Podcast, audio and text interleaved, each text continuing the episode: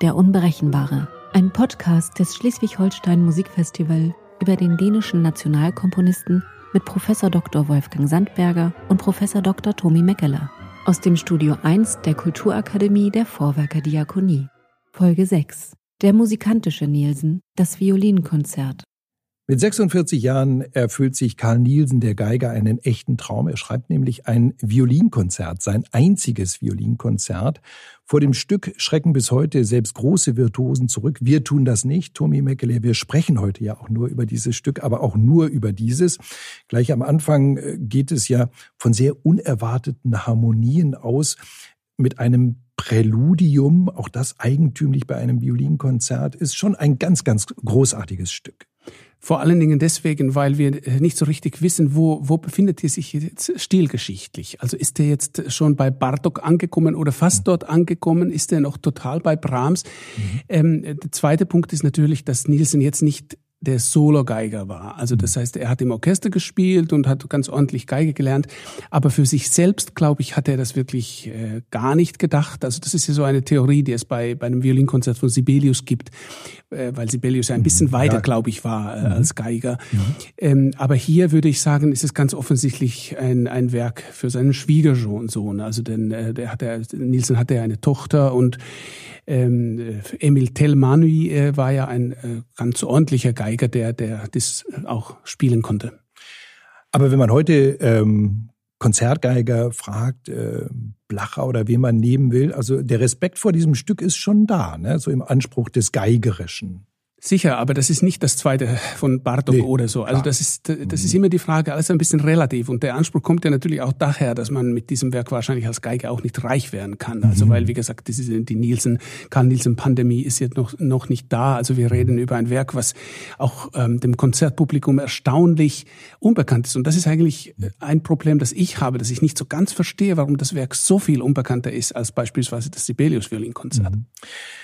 Das werden wir jetzt ändern durch unseren Podcast hier. Es ist nämlich wirklich großartige Musik. Ich finde interessant, was Sie sagen, so wo man das jetzt stilistisch verortet. Es gibt ja äh, zwischen Brahms und Bartok auch die Momente so des Neobarocken darin, finde ich. Also sehr viele, also barocke Anklänge oder Auseinandersetzung, muss ich besser sagen, mit äh, jemandem vielleicht wie Johann Sebastian Bach. Am Anfang haben wir das schon mit diesem Präludium, mit diesem Orgelpunkt, ein Pedalton hier.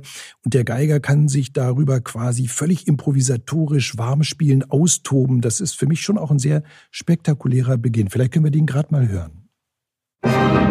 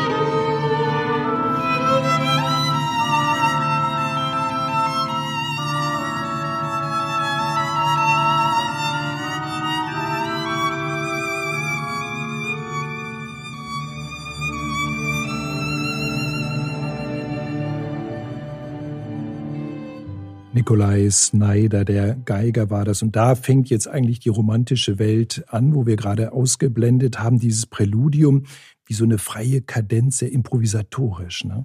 Genau, und, und er nimmt Bezug darauf, dass es ja natürlich für alle Geiger dieser Zeit den Wieniawski, den äh, Lalo und alles das mhm. gab.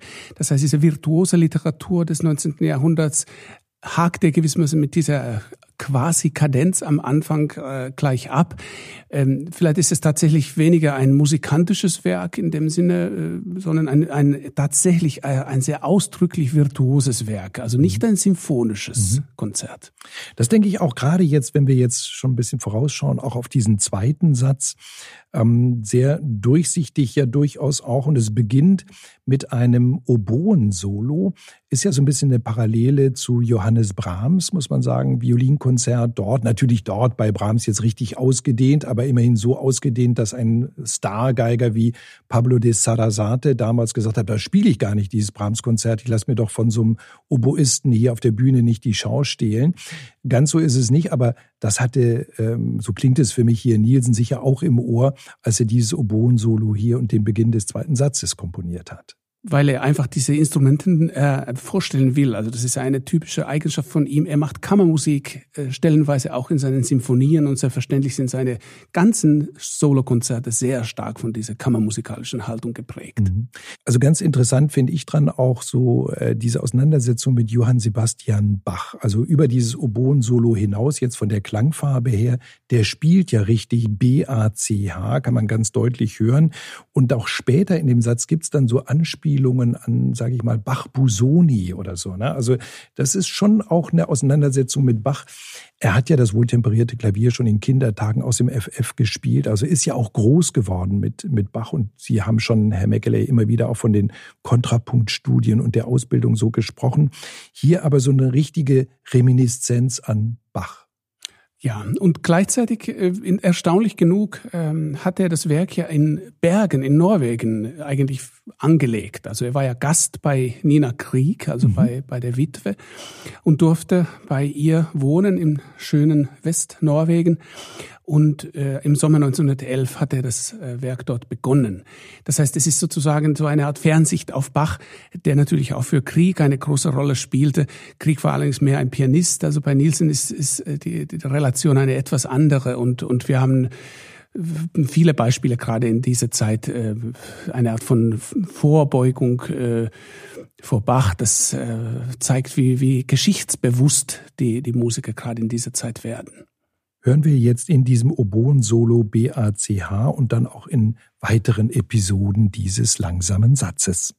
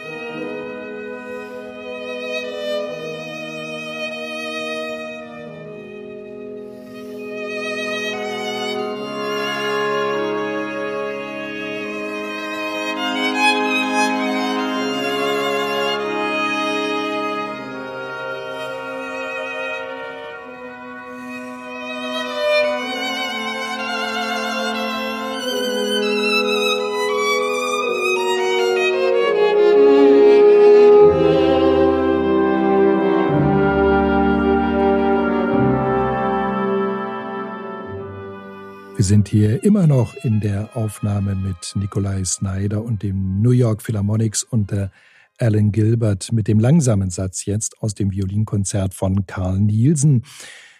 Ein ganz besonderer Satz.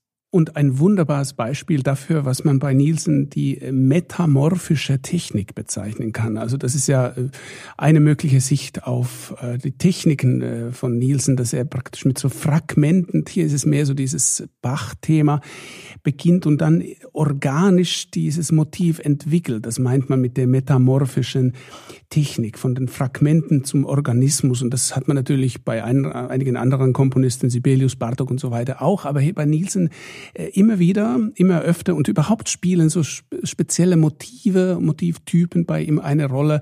Also da kann man sich damit beschäftigen. Also die, das Gesamtwerk von, von Karl Nielsen hören und, und äh, nach ähnlichen kleinen Dingen, die sich aber ganz unterschiedlich entwickeln, suchen. Das ist der Expertenblick jetzt motivisch, analytisch, äh, sehr, sehr, sehr fein und trotzdem strömt das Ganze ja dann in Immer. diesem langsamen Satz so ähm, ganz erstaunt. Es gibt ja einen wunderbaren Satz, den äh, Nielsen mal an seine Frau äh, geschrieben hat. Ab und zu habe er das Gefühl, gar nicht er selbst zu sein, sondern ein Rohr, durch das Musik hindurchströmt, ein Musikstrom, der milde und stark Kräfte in gewisse seelische Schwingungen bewege. Ich finde das ein wunderbares Zitat.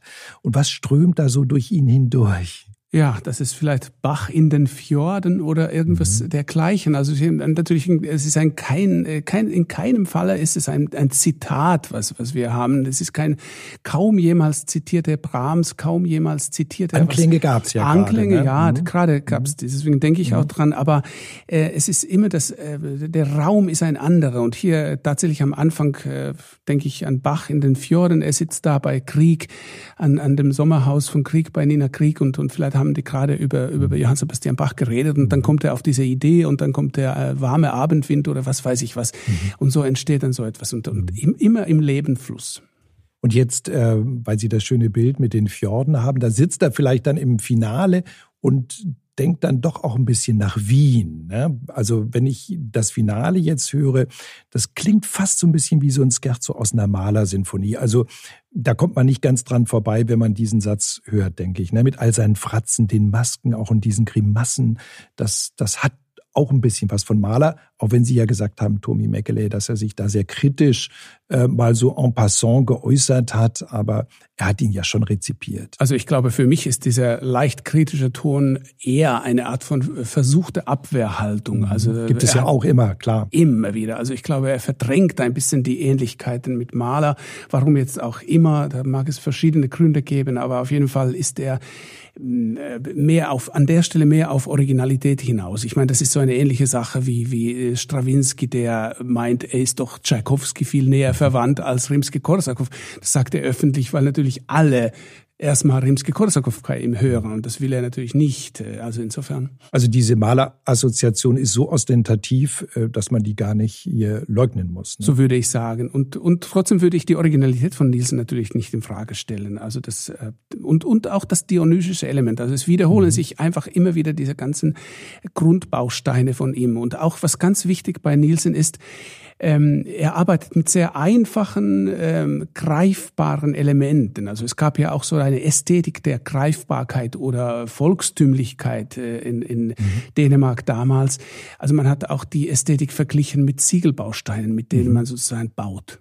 Es ist ja so, ähm, dass Einfache hier in Ihrem Bild, das wäre ja vielleicht diese, diese Ländler-Assoziation, die, die dieses Einfache irgendwie hat. Aber dann ist es ja doch immer mit einem doppelten Boden. Es gibt eben diese Grimassen, auch diese Masken, dieses ja äh, Fratzenhafte, finde ich gerade in diesem Finale. Es gibt das Ironische, ja. das ist übrigens auch bei Maler immer mhm, wichtig. Klar. Also insofern haben wir eine, eine enge Verwandtschaft und, und dann haben wir natürlich auch äh, das Bild des äh, skandinavischen Reisenden, der mhm. von irgendwie aus der Ferne auf die Welt guckt und, und auch alle Regionen so gleichwertig nebeneinander hat. Also das äh, sehe ich auch in der finnischen Musikgeschichte immer wieder, diese Art von, ich nenne das so eine Galerieposition, dass man einfach in den Osten guckt, man guckt nach Russland, man guckt nach Frankreich, nach Deutschland. Und das ist eine große Gefahr, wenn wir über die skandinavische Musik äh, in Deutschland reden, dass wir zu gierig nach Ähnlichkeiten mit deutschen Komponisten suchen mhm. und ein bisschen die, die anderen aus den Augen verlieren.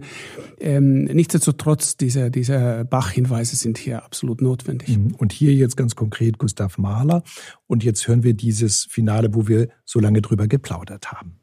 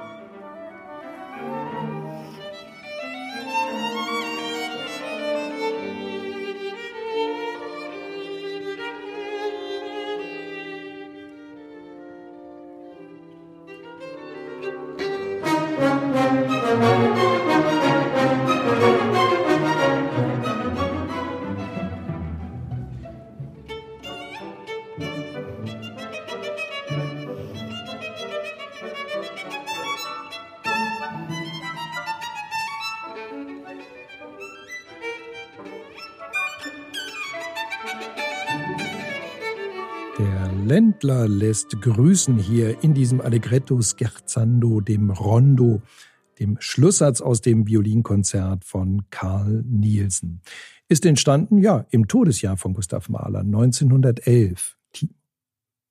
1911 das hat schon ähm, Symbolwirkung für mich und auch deswegen, weil Mahler für mich irgendwo der letzte äh, echte Kon äh, Komponist des 19. Jahrhunderts ist, zumal wenn man von diesem verlängerten 19. Jahrhundert bis zum Ersten Weltkrieg irgendwo ausgeht. Und so kann man sagen, äh, mit dem Violinkonzert nimmt Nielsen auch irgendwie Abschied von, äh, von dem 19. Jahrhundert, weil alles, was danach kommt, wird dann schon deutlich moderner, deutlich prägnanter irgendwie, auch in der äh, Harmonik und in den Elementen, also die vierte Sinfonie, die Konzerte, die Solokonzerte, alles, was uns noch bevorsteht, ist schon ähm, markanter als dieser ironische Blick, der malerische mhm. oder der dänische Blick auf das 19. Jahrhundert. Tommy Meckele, ganz herzlichen Dank. Das war der Karl Nielsen Podcast zum Violinkonzert des großen Dänen.